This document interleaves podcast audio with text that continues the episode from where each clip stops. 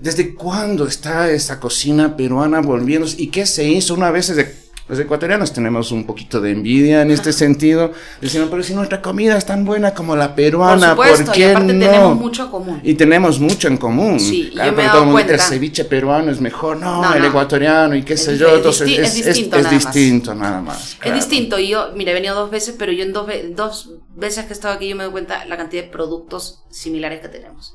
Es alucinante. Y no solamente productos, sino también técnicas de cocción, costumbres, rituales.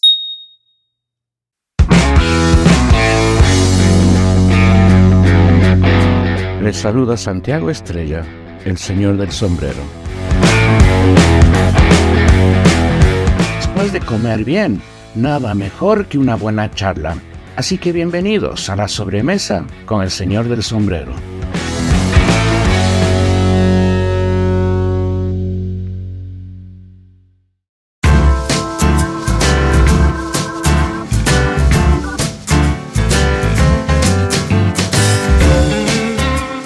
Amigos, bienvenidos a este primer podcast entrevista de El Señor del Sombrero y queremos agradecerles su compañía.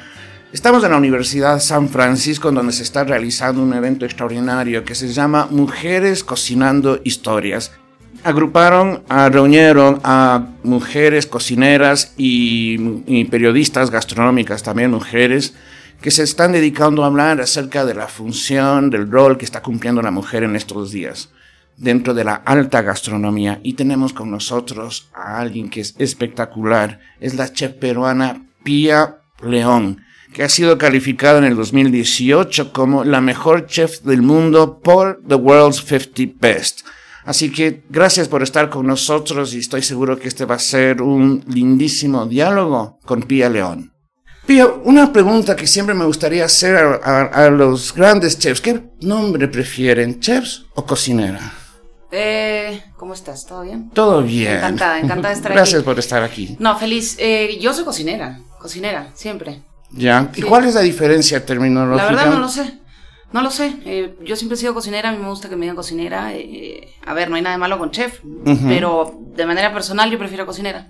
¿Qué tal es recibir esta nominación de ser la mejor cocinera del mundo? Eh, uy, a ver. Eh, definitivamente es bonito. eh, después de, algunos años ya eh, trabajando, eh, es bonito siempre este tipo de reconocimientos. No solamente por mí, sino por el equipo que me, me viene acompañando. Esto de todas maneras motiva al equipo a seguir trabajando, a seguir creciendo, se mantienen motivados. Esto también sirve, sirve como referente o ejemplo para muchas otras cocineras que deciden o tienen dudas de repente de empezar en este camino de la gastronomía. Entonces, en ese sentido, súper positivo porque si sirve para generar algo positivo en ellas, eh, yo feliz. Entonces, eh, muy bonito, ¿sí? Siempre es bonito recibir esto, pero eh, siempre, como digo, ¿no? Hay una línea muy delgada, ¿no? Hay que saber muy bien dónde está uno, qué es lo que quiere y hasta dónde quiere llegar. Es no que hay que la- perder el enfoque, ¿no? Es que la cocina es también un mundo de humildad, ¿no? Porque supuesto. fallas un montón, puedes fallar un montón y todos de los veces. días. Y todos, los días, se falla. ¿No? Y eso es lo bonito que también te, te permite la gastronomía, ¿no? Y yo siempre digo, cuando uno va y conoce un lugar distinto, se vuelve de nuevo una persona ignorante, ¿no? Mm. Que no conoce nada de ese lugar. Entonces, creo que en el mundo de la cocina eh, eso es lo que te da, ¿no? Te permite siempre aprender, siempre escuchar, te permite también compartir, por supuesto, y enseñar. Entonces, siempre creo que es este, clave mantenerse humilde, porque ahí uno pierde el foco y ahí es donde uno cae. ¿Y qué pasa cuando estás cocinando y de pronto se te va un poco la sal o se te va un poco... Porque eso creo que Por supuesto, pasa. siempre. Porque creo que no hay ningún arte tan, tan psicológico como, o anímico como Eh, la sí, cocina. es muy intuitivo, eh, es muy de momento, eh, es muy de cómo te sientes, si estás muy contento, depende de muchas cosas. Eh, la cocina y hacer un, un- un plato o una receta no tiene una receta exacta, ¿no? Hay, hay cocineros que sí, de repente sí tienen una receta exacta y le funciona y genial. Este, yo Normalmente no, no tengo receta. Evidentemente hay una guía y qué sé yo para que el equipo lo siga, pero es mucho también del, del momento, de la mano, de probar mucho siempre. Y si sucede que se te pasa la sal o se te pasa el limón, bueno, no pasa nada, pues lo, lo- Pero- lo cambias, no pasa nada. Claro, pero ahora uno, por ejemplo, tiene en, en- en la, mem- en la memoria esos referentes de las cocinas súper severas y esas películas donde Sí. las chefs son, Sí. esto se tira, no Sí. se puede mandar, y así mismo tiene que ser, o sea, No. esto salió... Vamos a ser honestos, así era. Ajá. Eso sucedía, ¿no? Eh, yo creo que estuve en el límite entre esa época, entre esa época y cuando ya se empezó a ser un poquito más consciente de que había que empezar a hacer algunos cambios. Entonces, como viví las dos, las dos partes, eh, hoy en día no, vamos. Creo que las cosas han cambiado, el mundo va cambiando y nosotros hay que saber adaptarnos a eso.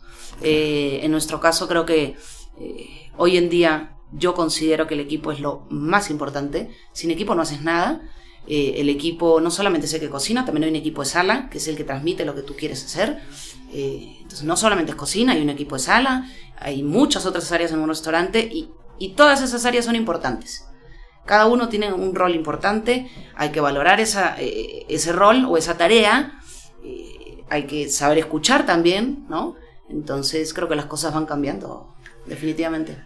En tu- de, de lo que he visto de tu restaurante y también, vamos, tiene todo eso, ya es un nombre mayor y también un nombre mayor el, antecedente que tuviste con Central Sí. y que creo que todavía de algún Sí. modo formas parte de ahí por el vínculo incluso conyugal. Uno piensa a veces que eh, la gastronomía es un, un ejercicio demasiado severo es, y es un ejercicio de, de mucha precisión pero también de creatividad. Y ahí es uno cuando a veces puedes entrar en tensión la creatividad con la precisión, porque sobre todo estaba pensando en pastelería, ¿no? sí. Eh, la pastelería es mucho más precisa, este, tienes que ser muy exacta, por eso que yo no, no estoy metido en pastelería. no, sí me gusta y todo, me encanta, pero sí, es cierto. Eh, y a ver, la cocina sí exi- exige mucha presión, eh, hay que ser muy perseverante, hay que ser muy dedicado, hay que ser muy calmado, eh, siempre hay que mantener las cosas, este, la mente muy, muy en paz. Y sí, al inicio es complicado porque eso es lo más difícil, ¿no? Existe evidentemente un, can- un cansancio físico por las horas, y sí, eso no se niega y creo que todo cocinero lo vive y lo ha vivido. Pero también hay un cansancio mental y creo que ahí es, eh, creo que eso es lo más importante y la clave, ¿no? Mantener esta, esta paz mental para tener de cierta manera todo equili- equilibrado, ¿no? Eh, y también está la parte de creatividad, como tú mencionas, eh, que a veces se piensa que uno, que todo cocinero, ok, hoy voy a crear tres platos, ¿no? Eh, No sucede así, ¿no? Como decía, creo que la cocina es muy intuitiva, ¿no? Eh, el hecho de salir, por ejemplo, de viaje y ver otras cosas, te permite también ser creativo, de viajar no solamente dentro de tu país, evidentemente sí, pero también fuera, Tú conoces gente, escuchas, miras, tocas, todo eso influye en ti y, y eso como consecuencia te permite a ti ser un poco más creativo y vi esto, cojo esto, ¿no? Y Claro, así se bueno, va creando. la ¿no? creatividad también, eh, el arte, la invención del arte también a veces es un robo, ¿no? La influencia es lo que llaman, Sí. ¿no? Que uno siempre toma de alguien cosas, Pero ¿no? que te- eh, es necesario también ver, pues, porque obviamente. si no, no, no, no tienes referentes, no, es complicado, ¿no? Es claro, un escritor tiene que leer, ¿no Por es supuesto, y te inspiras y aprendes eh, y practicas, y, ¿no? Entonces, creo que eso se aplica en, en- en todo, no solamente en la cocina, ¿no? Cuando estás inventando un plato, ¿cuándo es el momento que descubres que ya está para exponerlo al público? Porque Eh. yo supongo los grandes cocineros siempre están en una especie de laboratorio y van, añado esto, saco esto. No o- siempre, ¿No, siempre? Mira, nosotros en nuestro caso, con Central, con Coye y con Mil, que es el restaurante que tenemos en los Andes, nosotros, eh, nuestra, nuestra base o nuestra matriz es Mater. Mater es eh, un centro de investigación que nosotros tenemos, que lo maneja Malena, que es la hermana de Virgilio, mi esposo, donde no solamente hay cocineros, hoy en día existen muchas disciplinas, eh, a ver, este, botánicos, hay artistas, eh, hay cocineros, Malena es médica, entonces existen muchas disciplinas y esto nos permite a nosotros no tener solamente un punto de vista, sino muchos puntos de vista de ciertas cosas. Entonces ellos recorren el territorio peruano buscando información, eh, redescubriendo productos que de repente no se les ha dado valor, eh, conociendo comunidades, conociendo técnicas ancestrales. Toda esa información nos las pasan a nosotros, ¿no? a Virgilio, a mí, al equipo de creatividad, qué sé yo. Entonces nosotros con este conocimiento recién podemos experimentar, ¿no? Y lo bonito no es que solamente, a ver, solamente esto lo hago yo, lo hace Virgilio, hay un equipo, ¿no? Siempre yo he sido partidaria que el, equipo completo puede participar, ¿no? Hoy en día la cocina, las cocinas de los restaurantes que, tenemos en, en, Perú no solamente son peruanos, hay chicos de todas partes del mundo. Entonces... Es que hay que hablar de Lima como una capital gastronómica mundial. O sea, la verdad que uno va a Lima, uno va a Perú y dice, bueno, está bien el Cusco, está bien Machu Picchu, pero vamos a comer y, vamos a comer a Lima, sobre todo a Lima, ¿no? Sí, sí, es verdad, es verdad. Entonces, como, claro, hay muchas otras nacionalidades, entonces es lindo poder escuchar, ellos también participan, entonces finalmente el equipo eh, puede participar de la creación de cualquier plato, evidentemente yo lo voy a probar, eh, si va, no va, o cambiamos o subimos, pero creo que es un trabajo muy colectivo, ¿no? No individual. Es que eso es además lo interesante de tu trabajo y es esta búsqueda de la diversidad peruana que ofrece y lo que tiene que ver con la Amazonía. Sí. Cuéntanos un poco eso, porque creo que, creo que su marido está más eh, enfocado en los Andes, y tú eres más... Eh, mira, nosotros estamos en la costa, ¿no? Estamos en Lima, pero sí hace muchísimos años ya eh, venimos recorriendo los Andes. Es por eso que después nos enamoramos y decidimos abrir este restaurante frente a las ruinas de Moray, que es un lugar precioso. Y a los dos nos encanta ir. A mí me jala un poquito más la Amazonía, me, me, mueve un poquito más, eh, pero sí, se trata de eso, de poder mostrar toda la biodiversidad que encontramos en el territorio peruano. Y es lo lindo, ¿no? Y nosotros lo expresamos, cada quien a su manera, ¿no? En Central tú lo vas a ver, tú vas a ver que el menú que te ofrecemos es un menú que cada paso y cada momento, o sea, cada plato es un solo ecosistema, ¿no? Solo vas a encontrar productos de ese lugar. ¿No? Mientras que en Coye yo soy un poquito más, este... Ecléctica. Eh, sí, eh, libre, por decirlo de cierta manera, no tengo estos límites de, de, alturas o ecosistemas, y entonces en cada momento vas a poder encontrar algo de los Andes, pero con la Amazonía. Entonces es una mezcla, ¿no? Entonces cada quien lo expresa a su manera, pero nuestra misión y visión siempre va a ser, y nuestro propósito el mismo, que es eh, enseñar la biodiversidad del territorio peruano. Eso es. Hace algunos, muchos años, Octavio Paz escribió, creo que era década de los 80 o 90, 80 creo en realidad, decía que hay tres cocinas fundamentales en el mundo, la china, la francesa y la mexicana. Creo que todavía no se hablaba de la cocina peruana en el mundo. No.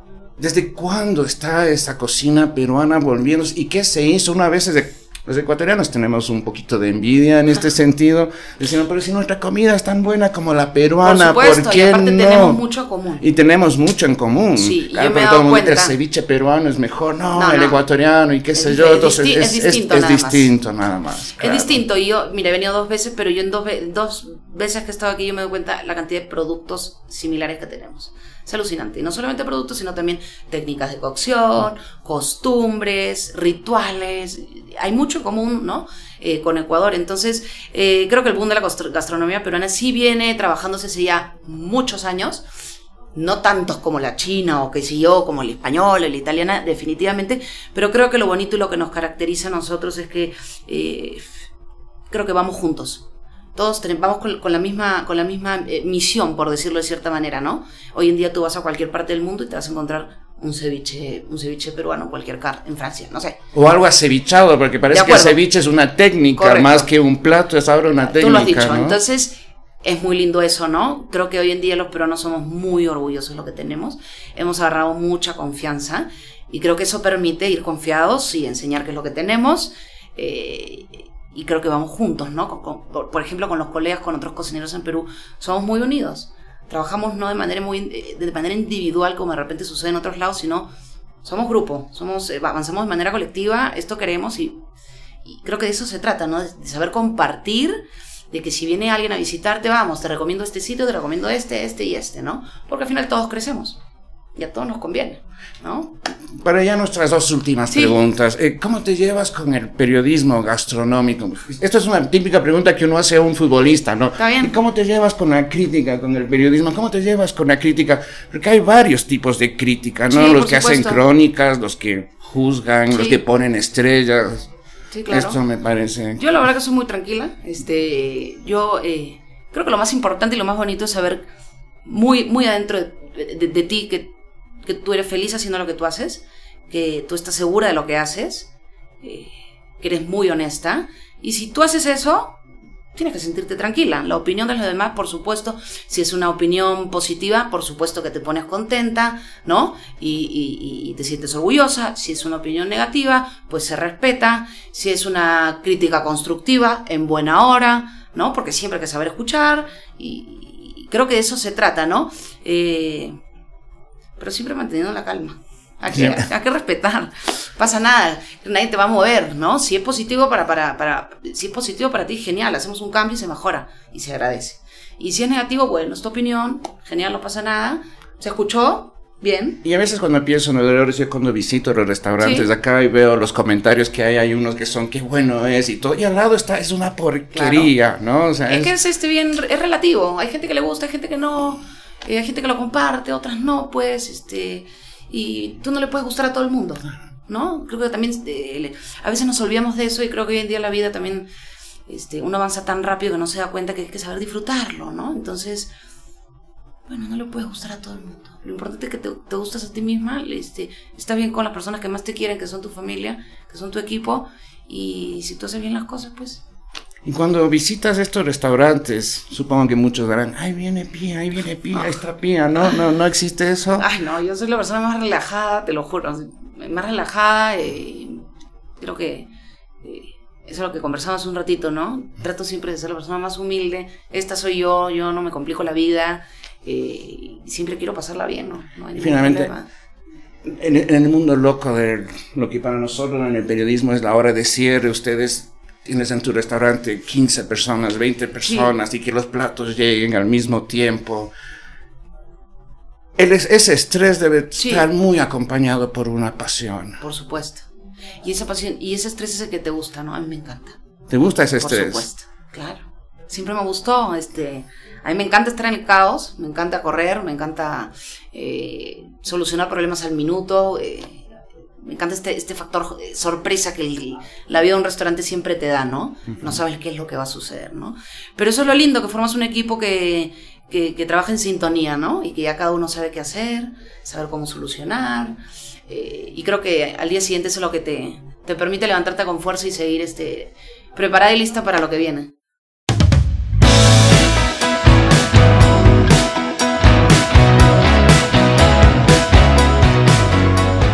Amigos, yo quiero agradecer a Pía León por estar acá con nosotros. Ha sido un gusto. Yo quisiera que tener algún video, alguna foto, porque Lali, se te nota vida en, en- en la mirada y en la forma de hablar que a, que a mí me da ganas de ir a Colle. Ahí pro- estamos, cuando quieran. Pronto, cuando vaya a Perú. Los esperamos. Eh, disculpe, este es nuestro primer No, podcast. lo felicito, lo felicito, encantada. Disculpen, es, es- No, nada. es- es por los exabruptos iniciales, No, amigos. no, si pasa no nada. lo escuchan es porque lo hemos editado. Eso que quede claro. Ah, muchas gracias por la paciencia y que te vaya bien en Ecuador y Muchas gracias. felicitaciones y muchas, muchas gracias por Muchísimas estar gracias acá con a nosotros. ustedes. Lo que necesiten. Gracias amigos, hasta la Gracias. próxima.